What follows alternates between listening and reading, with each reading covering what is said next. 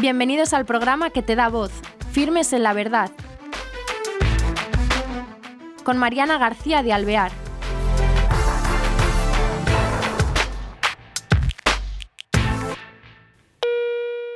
Hola queridos oyentes, bienvenidos a este nuevo programa de Firmes en la Verdad. Hoy tenemos con nosotros de la Universidad de Navarra al doctor Adrián Cano Prous, que es el responsable de la unidad de diagnóstico y terapia familiar. Y nos va a acercar a esta unidad para contarnos de qué se trata.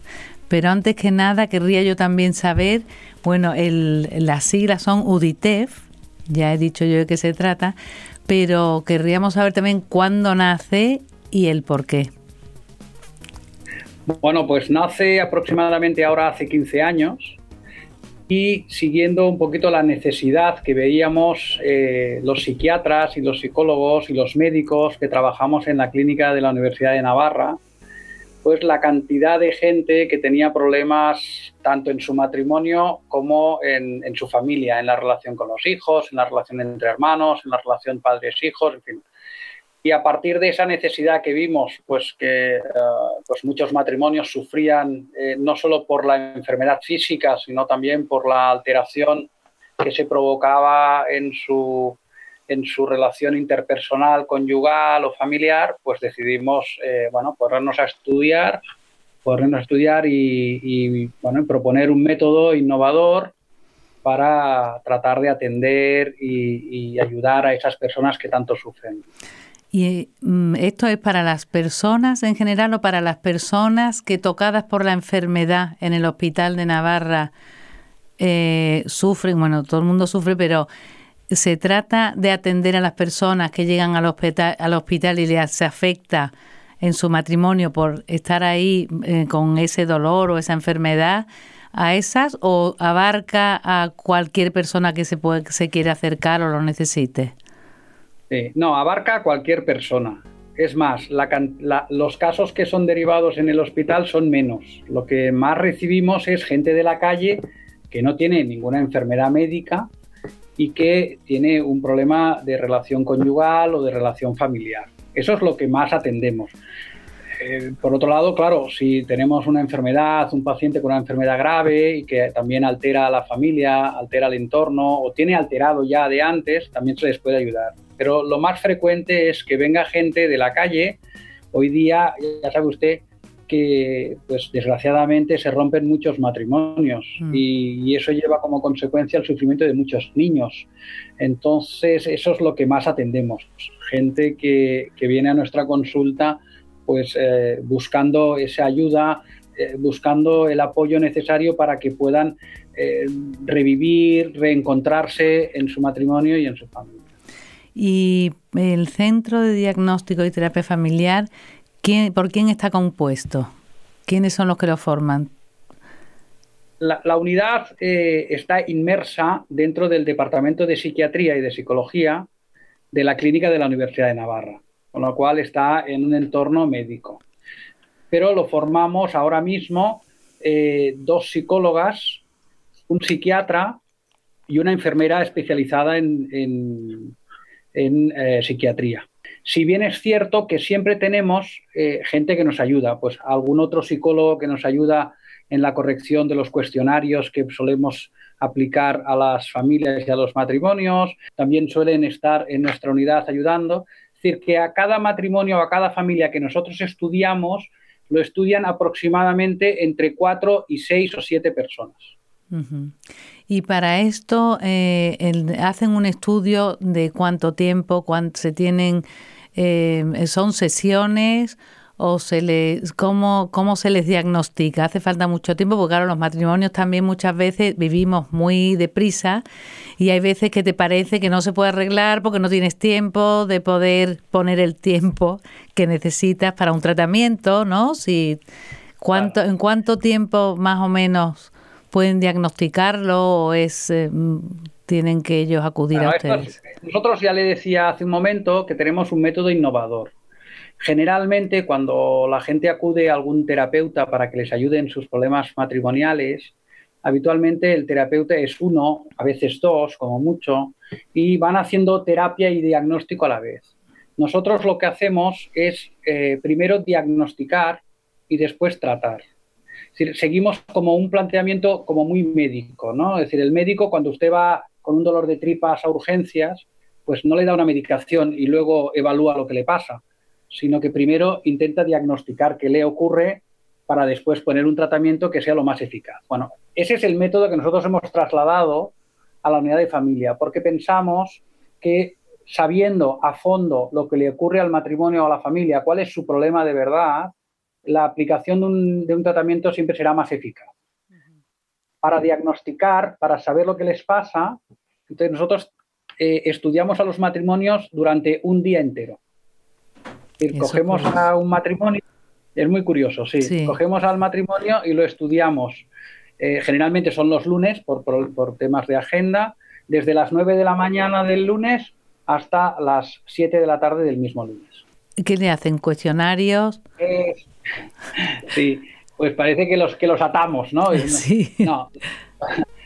Lo, que hacemos es, inicialmente hacemos una entrevista familiar donde ellos cuentan un poco la idiosincrasia de su familia. Pues desde eh, quiénes son, cuántos hijos tienen, dónde viven, ah, cómo se han conocido, por qué se casaron, cómo fue su noviazgo, quién hace las tareas de casa, cómo están organizados, cuáles son sus horarios, eh, cuáles son los problemas, cómo se llevan con sus familias de origen, cómo, cómo se llevan con las familias políticas. Eh, y al final entramos en esa entrevista familiar inicial, que son entrevistas de dos o tres horas, porque son entrevistas sin tiempo. ¿Con los dos a la vez? Eh, ¿O con cada uno? Sí, sí, con los dos, y si vienen hijos también. Lo que pasa es que hay, hay, tramos de la entrevista que si vienen hijos, pues los, los quitamos de la entrevista, ¿no? Es decir, los reservamos. Una vez hecha la entrevista, hacemos otras, les damos un descansito, que siempre va bien, y entonces un cónyuge lo que hace es eh, una entrevista de genograma, que es hacer un árbol genealógico de su familia para examinar cómo son las relaciones con su familia, cómo han sido las relaciones con sus padres, con su madre, etc. Y mientras tanto, el otro cónyuge lo que está haciendo es cuestionarios conyugales y familiares que miden pues, las cosas que quieres cambiar, miden la satisfacción, miden el tipo de familia que tienes, mide cómo funciona tu familia, todo esto con cuestionarios. Mm. Y una vez el que ha terminado la entrevista de genograma pasa a hacer los cuestionarios y el que ha hecho cuestionarios va a la entrevista de genograma. Y con esto terminamos la mañana, es decir, con todo esto pues terminamos sobre las 2 de la tarde más o menos. Se van a comer, nosotros también. Tenemos una reunión previa nosotros a las tres y media y a las 4 volvemos a entrar con ellos y entonces ya hacemos entrevistas individuales, confidenciales, cada, un, cada cónyuge con uno de nosotros, o, mejor dicho, con dos de nosotros. Con, Habitualmente, ¿Con psicólogos o con psiquiatras? o con Da igual. a veces toca psicólogos, psiquiatras o dos psicólogos. Eso, da mm, igual. Sí. Y ahí ya en esa entrevista individual lo que hacemos es profundizar muy a fondo en el, en el, tema, profundizar, eh, digamos, al, mínimo detalle de, del conflicto que ellos traen a la consulta. Ya digo que son entrevistas confidenciales, es decir, que hay cosas que ellos pueden narrar que su cónyuge no sabe y nosotros preferimos eh, que tengan la posibilidad de narrar todo lo que quieran, eh, aun a pesar que luego nos complican a nosotros la existencia a la hora de hacer la terapia, pero, pero preferimos que sean confidenciales. Lo mismo que todo el estudio es confidencial, es decir, todos los datos solo los manejamos las cuatro personas que formamos parte de la unidad eh, y las historias que de ellos se derivan porque escribimos, como solemos hacer los psiquiatras y los psicólogos, ah, todas esas historias luego van guardadas en un sitio aparte, no en el, no en el, en el sitio de las historias generales de la clínica, de tal manera que nadie, solo los cuatro miembros de la unidad, tenemos acceso directo a la información que nos han dado. Y por último, muy importante, pues hacemos una, lo que nosotros llamamos una prueba de observación de la comunicación. Es decir, que les ponemos a uno y al otro cónyuge enfrente con dos cámaras ah, y les, hace, les damos un tema para tratar y tienen que hablar durante 15 minutos o sea que es un, es un día muy, muy, muy, muy, completo, sí. Muy completo, muy duro también, ¿no? Me imagino. Generalmente la experiencia que tenemos, llevamos más de 600 casos. decir que no es, ya tenemos una poca de experiencia, ¿verdad?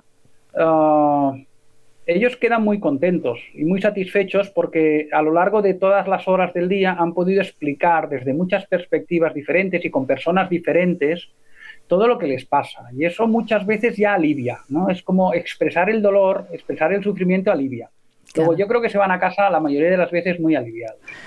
Y les hacemos volver a las tres semanas y durante estas tres semanas todo el equipo nos hemos ido reuniendo, hemos corregido los cuestionarios, hemos hecho, nos hemos reunido, hemos tenido varias reuniones de trabajo y confeccionamos un informe donde además de poner el resultado de las pruebas, lo que, lo que aparece es lo que nosotros interpretamos, digamos el diagnóstico y la orientación del tratamiento, lo que haríamos con esa familia para ayudarles. Y ellos vienen a la consulta otra vez y se les explica. No se envía, sino que se les da en mano el informe y se les explica. Luego, eso también ayuda a que ellos vayan teniendo ya una concepción más objetiva de la cantidad de cuestiones que concurren en, el conflicto en el conflicto que ellos tienen, en la problemática que ellos nos presentan. Y este... Muchas veces les sorprende porque, claro, ellos eh, ven, cuando uno tiene un problema, lo ves desde tu perspectiva únicamente. Nosotros lo estamos viendo desde una perspectiva más objetiva, es decir, nosotros lo vemos como si estuviéramos, a veces yo cuento que es como si viéramos un partido de fútbol desde el palco. Ellos lo están viendo jugando el partido. Luego, cuando tú eres jugador, no puedes ver si, qué, otro compañero de equipo falla. En cambio, si estás en la grada, si estás en el palco, bueno, tienes más posibilidad de observar todos los jugadores y ver dónde están fallando. Entonces, es, el símil que utilizamos para decirles, miren, ustedes, ustedes fallan aquí y aquí y aquí, y en esto sí que son conscientes, pero en esto otro no son conscientes. Qué interesante. Entonces, bueno, el día lo termina con la, con la comunicación esa de 15 minutos que yo creo que debe ser Claro, le sirve de terapia, según ha dicho, que se quedan aliviados. Yo me imagino que en esas tres semanas también ellos irán pensando, ¿no? Eh, pueden hablar sobre lo que han escrito y les ayuda también con la, mm, eh, la curiosidad, ¿no? De ver qué diagnóstico y les ayudará a pensar también qué pueden mejorar o darse cuenta de cosas también cuando ellos llegan al diagnóstico quizás ya han dado un paso previo sin darse cuenta, porque Claro, claro. El, paso previo de venir, de, ponerse en voluntad, de querer cambiar las cosas, eh, de poder hablarse. Muchas veces los matrimonios llevan mucho tiempo enfadados y mucho tiempo sin poder hablarse, pero hablarse de sus cosas. Hoy me decía una paciente que ella eh, está mucho tiempo con su marido, pero no se hablan. porque organizan la casa, vas a hacer la comida, vas a buscar a los niños, em, a qué hora sale fulanito, eh, luego qué vamos a hacer cuando vengan a casa, la tarea, y no hablan de ellos. En cambio, cuando vienen a la unidad, durante las ocho horas que dura el estudio, ellos han hablado mucho de ellos, de lo que les preocupa, de, de las cosas que no les gustan de uno, del otro, y se dan cuenta de muchas cosas. Por ejemplo, cuando cuando tratamos cómo se conocieron, les preguntamos por qué se casaron, y eso les hace reverdecer laureles, eh, recordar que, estuvieron enamorados por lo menos alguna vez, que se quisieron de verdad, que quisieron dar el paso de casarse, que quisieron dar el paso de, de tener hijos. Y eso muchas veces los matrimonios que están eh, en conflicto lo han olvidado. Es una cosa tan, tan sencilla y eso muchas veces nosotros desde nuestro punto de vista ya pensamos que es terapéutico. Claro. Sí, porque le hace recordar cosas buenas al matrimonio, no solo el tinte negativo que vienen arrastrando a lo mejor pues desde un año, dos años o tres años. Claro, y después me imagino que, que irán con mucha ansiedad, pero bien, de pensar que pueden tener solución, que el diagnóstico que le van a dar va a tener algo que ellos pueden utilizar para trabajar en su matrimonio como, como emocionados, ¿no? Como que van a estrenar una nueva situación, me imagino, ¿no? Claro, nosotros siempre, el estudio siempre, a pesar de que es duro y hay que mostrarles cosas que a veces no les gusta, claro. Pero siempre lo hacemos como una puerta a la esperanza. Abrirles una puerta a la esperanza de, de, quererse de nuevo, de renovar esas, ese, ese amor que se han tenido eh, y que ha sido pues teñido eh, muchas veces por el, por el día a día. Hoy día la sociedad es muy rápida, es muy veloz, tenemos que hacer muchas cosas y a veces no somos conscientes y vamos perdiendo ese, ese tino de amor que, es el que nos unió, porque al final eh, un hombre y una mujer se unen porque se quieren, no se unen por otra cosa. Hombre, antes había el padre de la Guardia Civil, ¿no? que apuntaba. Hoy día ya no se dan estas cosas. Hoy día se casa el que quiere casarse y el que quiere a su esposa, el que quiere a su marido eh, y, quieren hacer una vida en común. Y a veces en el día a día, pues los avatares del trabajo, los problemas con los hijos, los problemas con los padres, eh, los problemas con la familia política que también tenemos, eh, todas esas cosas a veces son como borrones que vamos poniendo encima de la palabra amor que nos tenemos. Y a veces hace falta abrir la puerta de la esperanza para que esas personas pues vuelvan a respirar aire puro ¿no? en, su, en su relación, en su matrimonio. Y nosotros a través de la terapia, eh, bueno, pues poderles ayudar, ¿no? O sea que después, de, después del diagnóstico continúan viéndoles una vez al mes, como una hora o cuánto tiempo. Sí, les damos la posibilidad de que vengan con nosotros o de que vayan a otro centro. Nosotros con su informe ellos pueden ir a cualquier centro de terapia y les, que les ayuden. Si quieren venir con nosotros, aproximadamente nosotros hacemos terapias una hora al mes, una hora, hora y cuarto, generalmente se alarga un poquito más, suele ser una hora y cuarto, y damos como un plazo de seis meses, o sea, como en unas cinco o seis sesiones de terapia el matrimonio ya tiene que empezar a coger otro ritmo, otro tono, otro tipo de relación, eh, tienen, que, tienen que empezar a, mejorar, ¿no? Ellos, la mayoría de las veces así ocurre, ¿no? Aproximadamente el 70-80%, yo diría un poquito más, 80-90% de los matrimonios que hacen terapia hay que contar con una gran voluntad que tienen para cambiar su situación y suelen ir bien.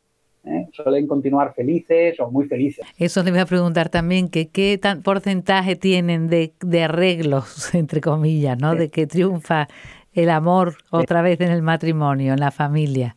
Nosotros aproximadamente rondamos sobre el 70-80%. Es decir, es, eh, muchas veces, claro, nosotros hacemos mucho esfuerzo, pero al final si los cónyuges no quieren, eh, por mucho que uno intente darles eh, medidas terapéuticas adecuadas o eficaces, se va a romper. Al final van a dejar de venir, van a dejar de asistir, se van a desanimar. En cambio, pues afortunadamente, pues el 80%, 90% de los casos, casi todos que hacen terapia, suelen ir bien. O por, hay algunos que mejoran muchísimo y que los ves pues a los dos meses, a los tres meses, a los cuatro meses eh, y están felices y así te lo hacen ver otros, pues bueno, mm, han mejorado algunas cosas, hay algunas parcelas que todavía les cuesta mejorar, pero también les dejamos volar para que ellos mismos vayan, vayan mejorándose. Y hay un porcentaje pequeño, pues que siguen juntos, han mejorado un poquito, eh, lo suficiente para no romper esa relación vincular, eh, pero eh, bueno, pues, pues les falta todavía, les falta. Y a lo mejor pues más adelante pues vuelven a venir a consulta, vuelven a hacer otra tanda, eh, pues para, para, mejorar un poquito más y, así van. Y nos quedan, se nos está yendo volando el tiempo. Quería yo eh, que nos diera como unas propuestas para los matrimonios que nos estén escuchando o las familias que tengan problemas, que no la solución, pero ¿En qué pueden mejorar que sean cosas cotidianas que usted sabrá por todo lo que trata los matrimonios? ¿Qué reglas así se pueden poner? Pues mire, de, más sencillo a un poquito más complicado. La primera, que yo solo en algunas conferencias que me piden, ¿no? La primera es conocer, seguir conociendo a tu cónyuge. Es muy importante eh, no perder eh, el conocimiento de las cosas del otro. ¿eh? porque muchas veces nos metemos mucho en nuestro mundo y perdemos el conocimiento de las cosas del otro, pues qué le gusta, cuáles son sus ilusiones. Un, dato muy... Cuando llega un cumpleaños y no sabemos qué regalarle a nuestro cónyuge, se nos tiene que encender el pilotito de que algo no va bien. Es decir, si alguien llega al cumpleaños del cónyuge y sabe perfectamente lo que le gusta a su cónyuge, va bien su matrimonio. conocer al matrimonio. Otra cosa muy sencillita es cultivar mucho el cariño y la admiración del cónyuge. ¿eh? que muchas veces eso yo, llamo que son los antídotos contra el desprecio. muchas veces los matrimonios vemos que caen en, o caemos en micro desprecios, ¿no? Pues sal de aquí, ¿no? Que tú no sabes hacer esto, déjame a mí, no le das bien el biberón al niño, no sabes cambiar un pañal.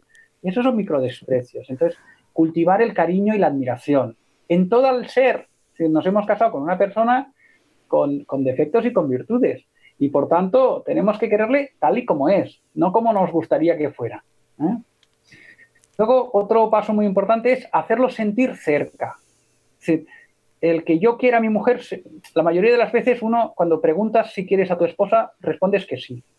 Pero si le preguntas a la esposa si se siente querida, a veces ya hay problemas. Entonces, hacerle sentir al otro que es el centro de tu vida.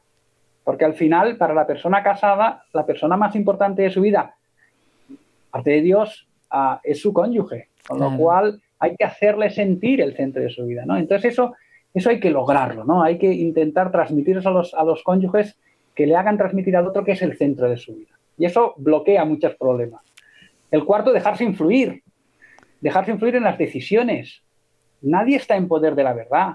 No transformemos, como dice algún autor, eh, nuestras creencias en certezas en temas de, decisiones. Es decir, pues, pues todo se puede ver. Las albóndigas se pueden hacer de muchas formas. Hmm.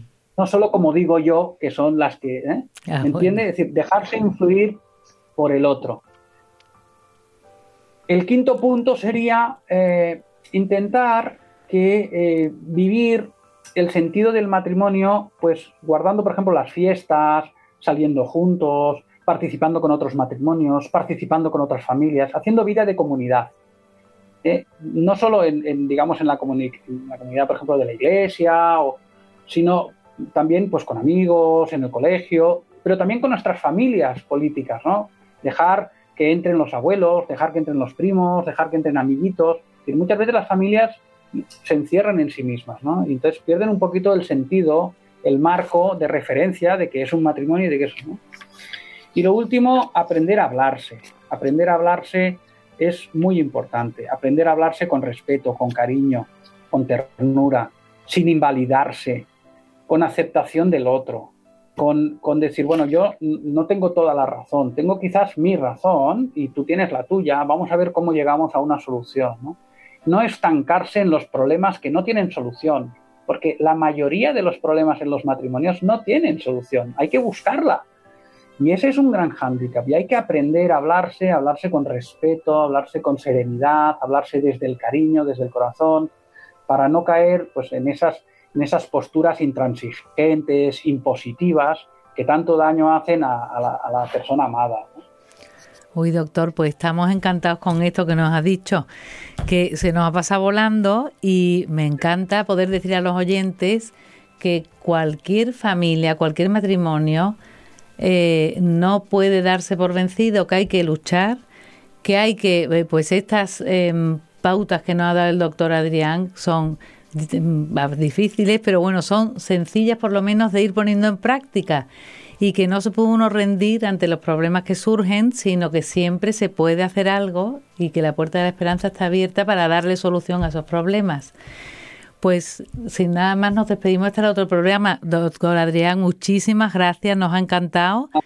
Y nada, la gente que haya por Pamplona puede ir al centro de diagnóstico suyo.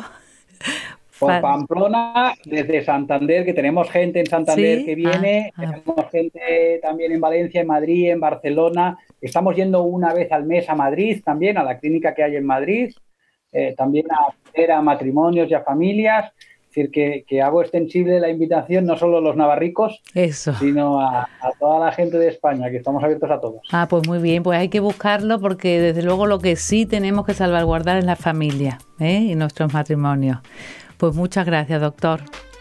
A un placer, cuando quieran. Gracias, pues nada, les animo a que pongamos solución y llamemos o nos pongamos en contacto con, con unidades como la del doctor Adrián. Hasta el próximo programa.